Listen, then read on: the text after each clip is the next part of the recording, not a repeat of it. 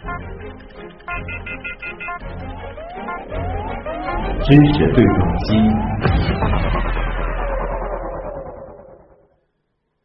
刚刚过去的这个周末，浙江温州乐清市一名二十岁女乘客乘坐滴滴顺风车遇害案持续引发关注。此案距离今年五月河南郑州空姐搭乘滴滴顺风车遇害案不过百日，短短三个多月时间，发生两起侵害乘客生命安全的恶性事件，暴露出滴滴出行平台存在的重大经营管理漏洞和安全隐患。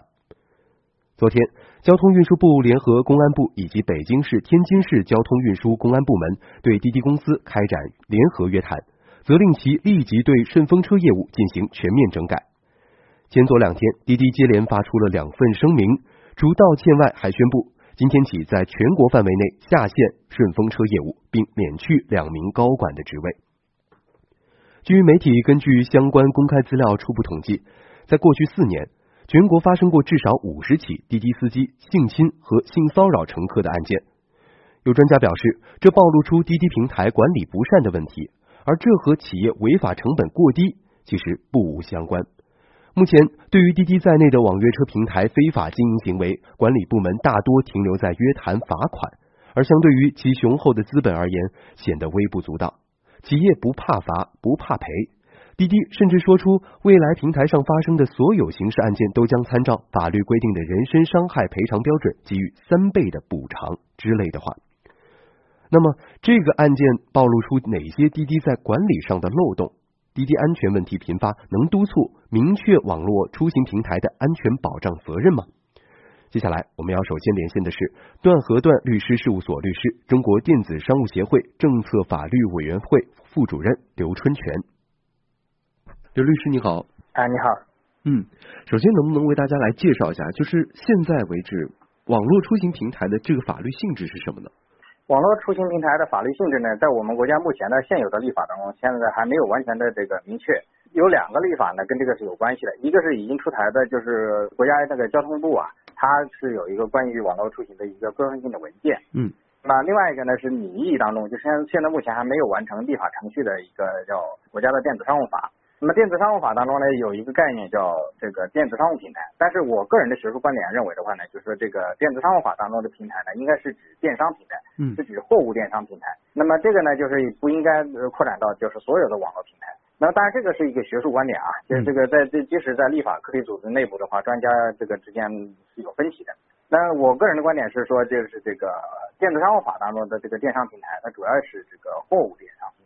那么当然，它这将来如果说它的这平台制度的建立的话，为其他领域这个电商平台的制度的话，是有有一个借鉴作用的。嗯。那么呃，货物电商平台和这个就是这个出行平台，它们之间这个，我觉得一个非常重要的一个区别，就在于说，那个对于像网络出行平台来说，它的这个安全呢是一个非常核心的、非常重要的一个关注的一点。嗯。那么这个点呢，实际上就是哪怕是在这一次事件之前，其实大家按照常理的话呢，也能想象到这一点。只不过呢，就是这个上一次的空姐事件，这一次的这个就是温州的这个女乘客被害事件，以及其实原来深圳也发生过，然后那个滴滴的这种司机的话呢，也被人家杀害的这种案例也有过。那么日常这个这这几年可能就是逐渐的案例，这个媒体公开了之后的话，也发现有日常的当中这个强奸呐，或者是这种其他这个事故也很多。所以呢，安全这个问题的话呢，实际对于这网络出行平台来说，对他来讲，对他这个行业来讲，应该是一个非常核心的一个一个关注的点。所以这个平台制度的建设的话，我觉得的话呢，就是应该是有一个专门的立法解决这个问题。因为这个毕竟来说，从呃货物电商来讲，你卖东西呢，这个对它对于安全的关注点没有那么高嘛。所以在这个法律立法当中，电子商务法当中，就可能对这个安全的关注度不会有那么高。嗯，明白。那您觉得具体应该有哪些具体的法律责任呢？谈到法律责任呢，首先第一是要把那个法一个事物它的这个法律性质搞清楚了，定位搞清楚了之后，后面才能有法律责任。嗯，比如说我们现在如果说，假如说我们这次电商立法那个确定了电商平台的这个性质和法律地位，规定它有哪些规定动作，那么如果违反了之后，才能对应的有这个法律责任。那么对于这个出行平台道理也是一样的。那么如果说我们现在就说，因为当然这个立法不仅仅是包括国家层面的这个人大层面的立法，嗯，那么包括这个像交通委啊，各个地方的这个政府啊。它对于这个出租车啊、网约车，他规定的一些这个义务，这个也是可以的，嗯，并不是说一定要去全国人大这个法律规定的才才是有效的。下面就是因为像出租车、网网约车，这个属于城市管理嘛，地方政府也可以立法的，嗯，是吧？但是现在问题是什么呢？问题问题是说，就是对于这个网络平台，它是不是因为平台就免责？这个呢，现在目前是有争论的。那么对于企业来讲的话，企业往往说是这个服务又不是我提供的，这个司机也不是我的员工，对吧？人又不是我杀的，为什么让我承担责任呢？嗯我是平台，我平台只不过提供一个信息，我提供一个信息，我并不提供这个运输服务，所以呢，我应该免责。嗯所以平台的专家、平台企业，他们都要求说自己作为平台的原以平台为由，要求主张免责。那么过去的话，实际上呢，就是这个观点的话，我们的政府、我们的很多机构的话讲不出道理，为什么他这个观点不对？那我当然是说这个是支持那个，就是平台是要承担责任的。哦但是我说的是平台要承担责任，并不是说平台对于这个销售行为、对于这个运输行为就直接承担责任。那么这个呢，当然这边有个问题啊，我们交通部的文件当中，它是把这个网约车平台直接定性为承运人。嗯如果按照这个定性的话呢，实际上这个这个是不管你这个司机是他是自己是自己的车，还是说他是怎么样，那么这个时候他实际上就像你坐了一个出租车一样，你这个他就是承运出租车承运公司，他就是轮船公司，他就是航空公司。嗯那么这个呢，实际上现在就是我觉得我们现在地方的判例并没有完全采纳，就是我们这个交通运输部它的这个呃规定当中的这个定性。如果是按照这个定性的话，就是这次司机杀害了这个这个女孩乘客的话，他应该就是认你按照这个出租车公司的出租车司机干的这个事儿，道理是一样的。嗯所以这一点呢，其实实际上现在是说，我看到有一些判例当中，法院并没有完全按照这个去去去定性，因为毕竟来说的话呢，就是法院是才是他判决，他主要是按照全国人大的这个法律来，他不是完全按照这个交通运输部的这个规章来。交通运输部的规章，它只是一个部委层面的一个规规章，它在民事案件当中，它不能直接成为一个法律依据。哦但是这个问题，我觉得啊，我们的立法应该关注，立法者应该关注，法院应该去关注。其实这个交通运输部这样规定，它是有它的道理的嗯。啊。所以刚刚刘律师讲到的，就是现在争议比较大的一个地方，就是对于滴滴来说，司机其实并不是滴滴的雇员，那他应不应该承担这个连带的责任？这个是大家争议最大的一个地方。对，是因为现在互联网的这个平台，其实包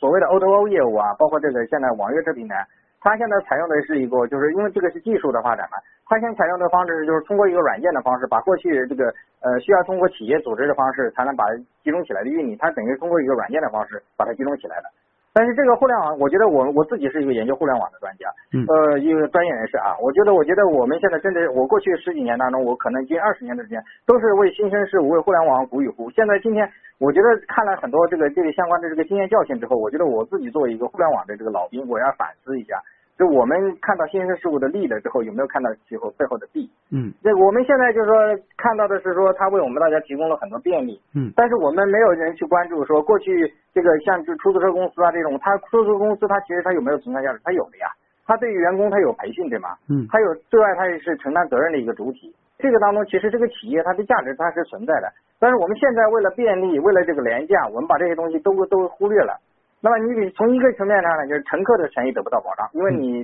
找一个个人和找一个企业，这完全不同的概念，对吧？嗯那么从司机这一端来讲，过去说企业对他要承担的这种劳动保障的责任，对他进行的培训、服务的品质的提升，这些现在也统统都没有了。所以这些呢，我觉得这是我们非常值得反思的问题。我们过去可能只看到了互联网带来的好的地方，的确，没有看到说互联网通过这种方式把这个老百姓，这个这个这个任何一个人，他只要有辆车、有个驾驶人、有个驾照，他就就来做集中起来就可以提供服务。它其实也有很多不好的地方。嗯那么这个从制度层面，这个要国家政策去引导了。嗯对吧？那个我我们不能说只看到问题的一个点，看到了廉价，没有看到说品质服务一定是商业运营的话，它是需要有成本的，要企业对吧？要要呃对员工进行培训、进行教育。那我们现在的话，就对于网约车平台，所以我也提出来，就是说网约车平台，你不仅仅是对你的这个员工，你只收百分之十或者二十的这个提成，你事前你其实现在的技术条件，你完全可以对他进行这个录好视频，对他进行培训，嗯是吧？要求司机该怎么接单，怎么礼貌用语啊什么的，你你可以通过这个把它录好了之后，再强制他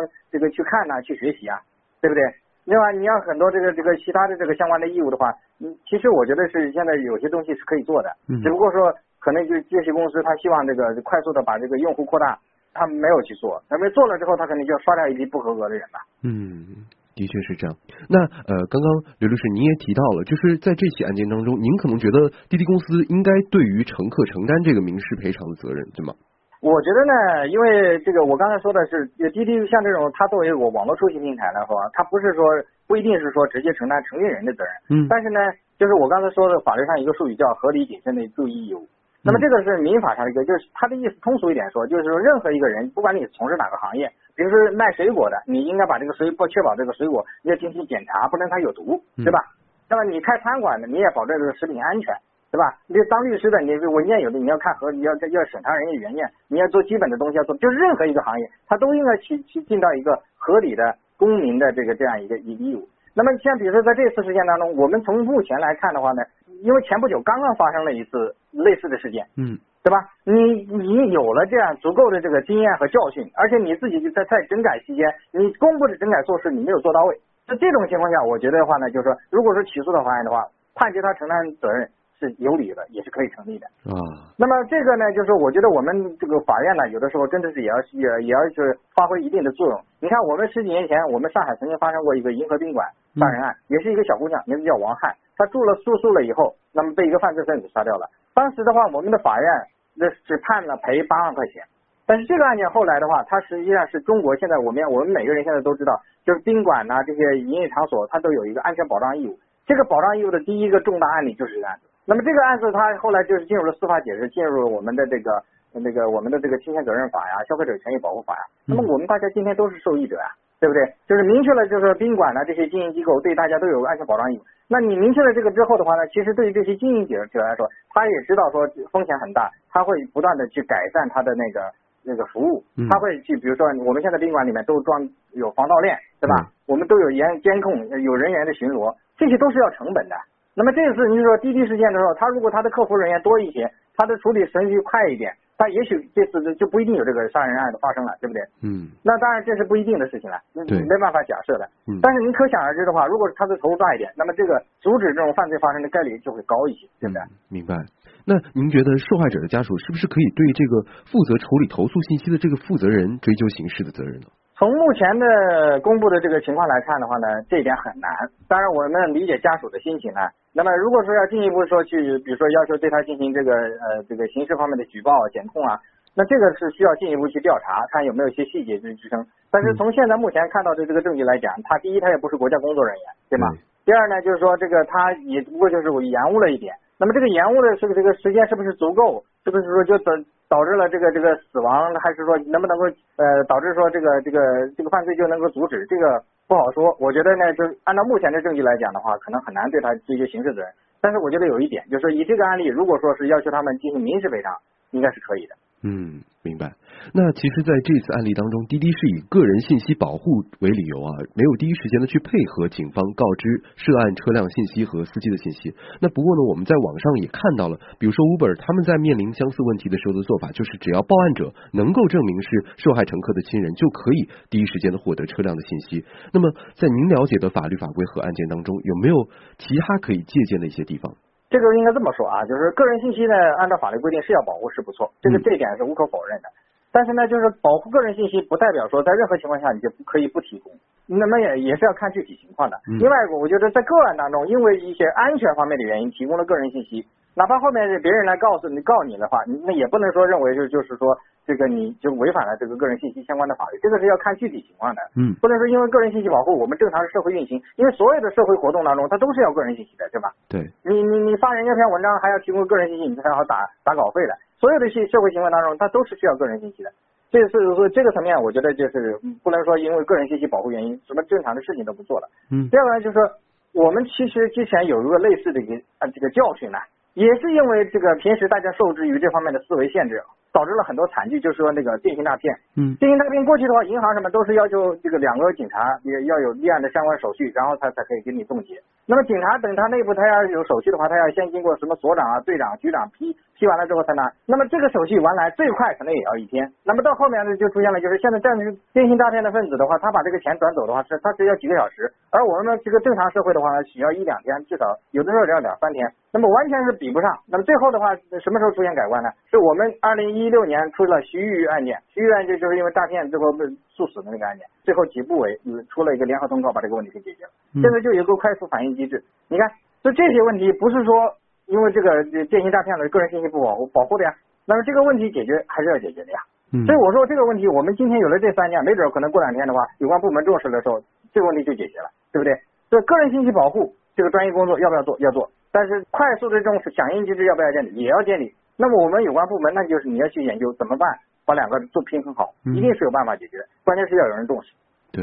关键就是在需要的时候能及时的反应。对对，其实这么多案件的根源也反映出了滴滴对于司机审核把关不严这个问题啊。虽然说通过网络对于司机和车辆登记进行审核，这个流程是非常便捷的，但同时也是像您刚刚提到的一样，埋下了安全的隐患。那么从这个审核流程上，您觉得还有哪些可以具体去完善的地方吗？这个呢是属于一个专业工作了，就是说这个对司机的审核，你个电商平台对于它上面的卖家，它也有审核义务。嗯。那么我不知道滴滴是怎么做的，反正我知道有很多电商平台的话，那它不仅仅是你上传了就完了，它是委托有第三方公司的。你看现在微信公众号有什么事情，它你还交三百块钱，它那个三百块钱就是叫你你，因为它是委托第三方企业，他微信公司没有那么多人嘛，它委托第三方公司，他要对你的资料进行审核的。啊。所以这个资质的审核是所有互联网公司都必须要有的义务，其实也是法律有规定的，现在法律就有规定，对吧？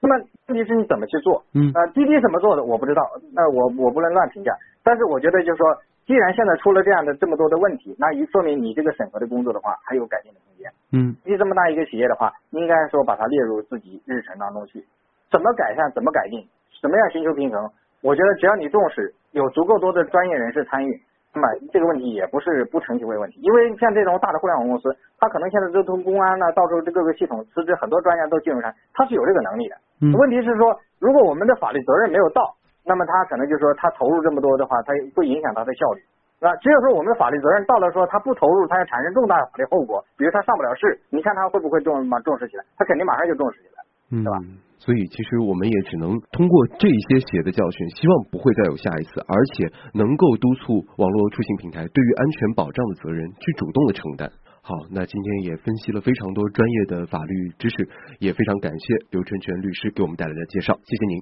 谢谢大家，嗯，谢谢。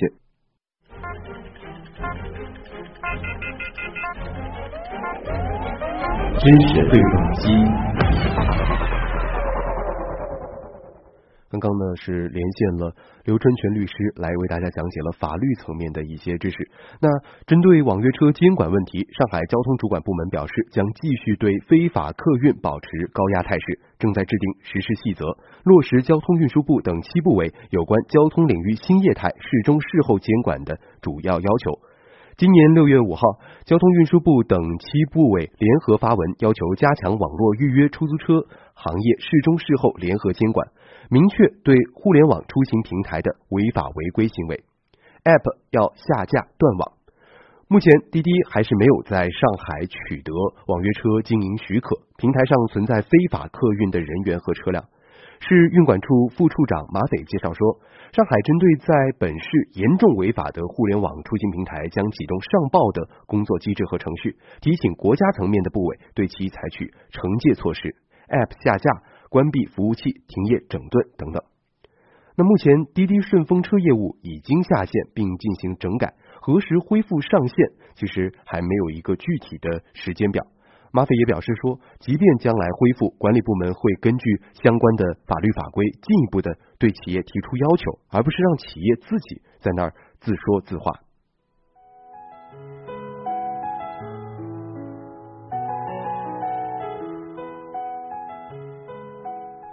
在这里啊，我们也先给呃独自搭车的女性提供一些安全的小贴士吧，可以说给大家一些呃小提醒。那深夜搭车的时候，首先我们要做到四个避免：避免单独出门，避免衣着过于暴露，避免钱财外露，避免去远郊的偏僻地方。这里其实是非常值得注意的一个呃提醒。那另外呢，还要尽量乘坐正规的交通运营的工具。不和陌生人拼车，一旦上车之后呢，在行程过程当中做到呃不和司机过多的攀谈，不暴露自己，比如说手机没电啊等等信息，也不暴露自己不认识路线这样一个行为，不做低头族等等。其实，如今下线顺风车业务是第一步啊。对于滴滴来说呢，如何建立一种让乘客遭遇安全风险之时的应急监管、快速反应机制，其实才是重中之重。因为在顺风车业务之外呢，快车专车的安全风险同样是不容忽视的。那么从技术上来说，滴滴可以有哪些具体的改进之处来保障乘客的人身安全呢？我们要连线的是信息安全专家张威。张威你好。哎，你好，主持人。嗯。有的有网友啊就建议说啊，在乘客端可以设置一个共享位置和司机车辆信息的这样一个功能，这样乘客上车之后啊，就可以实时的去跟亲友啊呃去传递这个这一些信息。那从技术上来说，您觉得这个容易做到吗？啊，呃，刚刚这个功能呢，其实嗯，比方说现在的这个滴滴出行啊，它有部分的这样的一个设置啊，嗯，就比方说我们在呃就是上车以后啊，我们可以。通过这个，比方手机啊，自己把我们的这个定位啊啊，包括我们的应急联系人呐啊，都可以就设好。就一旦啊，比方说，呃，我们这个车上出现什么问题啊，我可以通过这个应急联系人，包括这个就是滴滴出行的本身的这个软件，就马上给我的这个家人啊，或者说是呃我的这个好友啊，他提供这个信息啊。那么一个方面呢，就是我自己所在的位置。啊，另外呢，就是一旦就是我们把这个应急联系人启动以后呢，就是我可以一键就可以联系到这么一个人啊，那么这样可以防止就是在这个因为出行的过程当中啊。一些这个不可避不可预计的一些风险啊。嗯，那呃，其实现在乘客上车之后行驶线路其实是由滴滴这方面来算出来的。那么滴滴能不能对这个线路啊行驶的线路进行一个实时的监控？比如说它偏离出了一定的路线，就像司机、乘客、亲友来发送这样的预警，这样有可能吗？嗯，这样的技术也是也是可以可行的啊。那么因为从就是现在 A P P 本身的这个设置角度来说呢，就是我们在就是实时行驶的这个这个路程啊，我们在这个服务器端呢是可以就发现它的这个可以监控它的这个呃行驶的这个路程的啊。嗯。但是呢，这个这个当中有一个呃问题呢，就在于说，比方说呃我们在就是呃我上车了以后啊，这个呃从呃。就是出发地到目的地这个当中啊，那么会有出现一个理论上的这个呃可行的一个叫路线啊，那么但是呢，我们在实际这个乘车过程当中可能会出现路上有一些就突发的一个情况，比方说有这个呃修路啊，临时更换或者说是哎有些有些地方不能够行驶啊，那么就假如说啊，就有发现这种情况，就我们在偏离了原来的设计路线的时候啊，那么偏离多少？啊，我才能报警，这个可能是就是你刚才说的这这样一个机制里面可能最核心的一个问题啊，需要去具体考量到底是因为什么样的原因偏离路线。对对，假如我是通过这个大数据的方法去监控到，就是我在这个路上啊，就是哎，一旦偏路线我就报警的话，那么可能会产生就是误报的这种。情况，嗯，啊，是。那么，呃，那么就是这个里面就要涉及到就是我偏离路线的比例了，对吧？假如说我这个偏路线，这个可能啊，原来我到这个 A 目的地，但是啊，现在已经到了，就是绕了百分之五十的路程，那肯定是有问题，对不对？那么百分之五十只是我现在设定一个比例，对不对？那么我是设到百分之十、百分之二十还是百分之三十呢？还是百分之五十呢，对吧？嗯，那么这是呃，可能就是假如提供这个功能的时候，需要考虑的个可能比较重要的一个一个概念或者是一个的确是一个一个东西。嗯嗯，刚才其实我们和法律专家聊到了啊，就是目前滴滴对于司机的这个审核也是非常快捷的，是从互联网的层面去审核。那从技术层面来说，滴滴还可以有哪些地方去改进，来确保司机的身份和车辆的信息它是实实在在的真实有效呢？以及出现问题之后去快速的应对。嗯，实际上这里面呢，就是涉及到的就是，呃，我我现在呢验证这个是司机的身份啊，这个真实性啊，真实性的问题应该可以是被解决掉的啊，就是不太会是说有一个人是，呃，就是有意的去假冒你的身份啊，就是呃骗过这个认证啊，这个还是可以很快识别出来的啊，但是呢，就是这里面涉及到。一个问题就是说，你这个人是不是有信誉，或者说你是不是就是呃，从你这个呃以往的这样一个这个行为特征当中啊，可能会导致一些风险啊，这个是我们现在这样是呃识别不出来的。嗯啊，那么假如说未来，假如说像那种出行软件碰到此类的业务啊，比方说像身份证这种业务，那么可以呢，就是借用，比方像像呃。我们这个呃芝麻信用啊这样的一种机制啊，来来哎，我验证你以前的啊在日常生活当中的这个这个呃工作或者生活中的信誉水水平啊，或者呢通过呃别的一些这个这个数据啊，比方说通过监控你日常的这样的一些这个这个服务情况，比方说有那个呃乘客对你进行这个评价，嗯，对不对啊？有可能同事或者说是别的这个这个司机朋友啊对你的一个评价，来对你进行一个这个信誉的这样一个确认，嗯啊，那么这可以做一个辅助，就是辅助的认证啊，我们这个司机啊，他是不是可能会啊做一些违违法犯罪行为的啊嗯这样一种可能性的啊。啊，明白。所以其实这个呃事情可以做，但是呃可能还需要一段时间，并且这条路可能还是呃比较曲折的，所以我们也只能期待之后能够真正的去解决这个问题。好的，那今天也非常感谢张威给我们带来的介绍，谢谢您。嗯，再见。嗯，再见。我们也但愿类似的案件不会再发生啊，悲剧不会再上演。